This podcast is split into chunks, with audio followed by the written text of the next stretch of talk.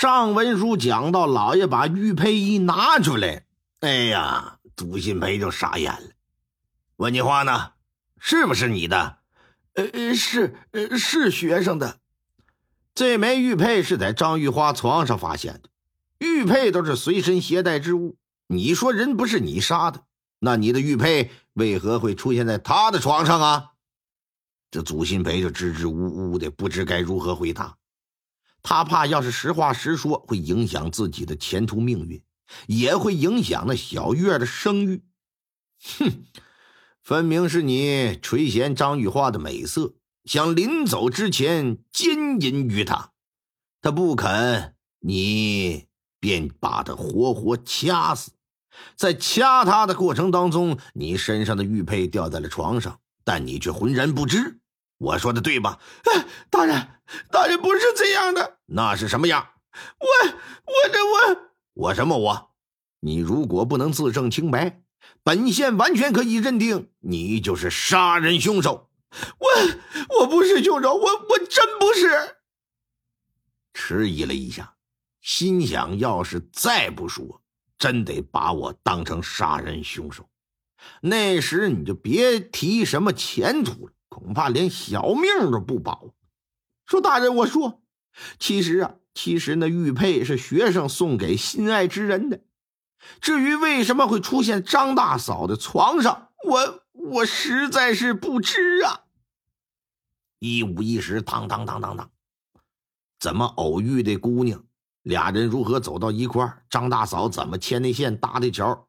这都说，还表示我心里就有小月，啊，我还和他私定终身呢，根本不会对张玉花有什么非分之想。为了证明自己确实心有所属，他还把和小月之前来往的所有情书拿出来了。老爷没想到这里边还牵扯到另外一个女人。而若是如他所说，他早已将玉佩交给那小月，又为何会出现在张玉花的床上？嘿嘿，真是怪了哈！而想要搞清楚是怎么回事唯有把那小月叫来问话了。于是乎呢，到狗大户家里去传唤。衙役到了这儿，给带到了大堂。祖新培看到小月来了，就如同是见到救命稻草啊！说小月呀，你快救救我吧，我快要冤枉死了。但是不成想，人小月看见他是一脸的陌生和茫然。说救你，你你是谁呀？啊，小小月，现在这可不是胡说八道的时候，可别开玩笑啊！啊，我呀，我辛培，谁和你开玩笑了？奴家根本不认得你。你怎么会知道我的小名？完了，祖新培算是大眼一瞪，傻了。万万没想到，这小月竟然会假装不认识他，脸色惨白，冷汗直冒，贴身的衣衫也被打湿了。祖新培说，他和小月已经偷偷来往两月有余，可人家根本不认识他。不光衙役在一旁看得一脑袋雾水。知县也不明白是怎么个情况，啪的一拍惊堂木，堂下女子何人？报上名来。啊，民女骆媛媛拜见知县大人。那小月是怎么回事？也是你的名讳？啊啊，是是民女的亡夫在世时所起，也只有民女的亡夫来如此称呼我，外人知道这个名字也是极少。不知这位为何会知道？那这么说，你不认识你身旁之人喽？呃，不认识，我与他是第一次相见。那你认识张玉花吗？呃，认得，他曾在我的婆家做工。衙役把玉佩、情诗、情书啥的都拿出来，说：“那你认不认识这些东西？”不认识，我从来没见着过。祖新培一听，这就受不了了，说：“你胡说！”小月呀，啊，都说是一日夫妻百日恩，咱俩可日了好几回了。嗯，好歹咱俩他妈的相濡以沫，这日了两个来月，你怎么能如此绝情？如今我官司缠身，即便你害怕卷入其中，也不至于说不认识我吧？什么？今天咱俩是第一次见面啊，可能吗？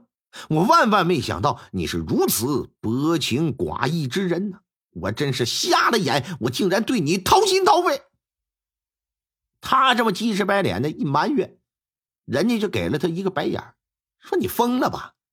我根本不认识你，我也听不懂你在说什么。”大人，民女和他从无瓜葛，大人明断。哎呀，怪了事儿了哈！他知道你家住哪儿，知道你的婚姻状况，还知道你的小名说的有鼻子有眼还拿出情诗信件。可你单凭一句不认识，你认为我能信过你的话吗？这个，这小月子想了想，扭脸看了看祖新培。你刚刚说与我有夫妻之实是吧？嗯，没错，是我说的。过去俩月，你隔三差五的就到张大嫂家里来找我，前前后后，咱俩已经不知道发生多少次关系了。有的时候一晚上都七八回。你确定吗？我确定。大人，他在说谎。当初民女嫁给王夫时，王夫成亲当天就病倒了，之后卧床半年有余，直至病故。卧床期间，我丈夫身体情况十分糟糕。因此，我们之间也从来没有行过夫妻之事，使得民女至今呢还是处女之身、完璧之兆。可民女若真与他偷情，必定不会是黄花闺女。大人，你可以找一有经验的妇人来验，届时谁真谁假一目了然。完了，祖新培是吃惊不小。万万没想到，这小月竟然会主动提出验身。难道他真是处子之身吗？这怎么可能呢？很质疑的看了看自己的裤裆，心说：“我这玩意儿怎么的？我的降魔杵白长了，不好使啊！没破开，不能啊！”老爷听了，觉得这办法好，叫来三个接生的稳婆。你这玩意儿接生孩子无数，自己也生了许多，那对女人身体构造那再了解不过了。验吧。拿来几扇屏风，就在大堂之上围上。接生婆逐一进来验身，出来之后报告一致，说人家还是处女之身。一听这结果，祖新培就傻了。她是处女，那这俩月和我同床共枕的是谁呀？哎，不光他好奇，老爷也觉得蹊跷。说祖新培，你不是言之凿凿说和人家有私情吗？现在你怎么解释？我大人，我我我也不知道怎么回事啊！但但我说的都是实话呀。本官最后问你一回，你确定过去俩月每晚与你在一起的女人是她吗？你可看好她的脸，再回答。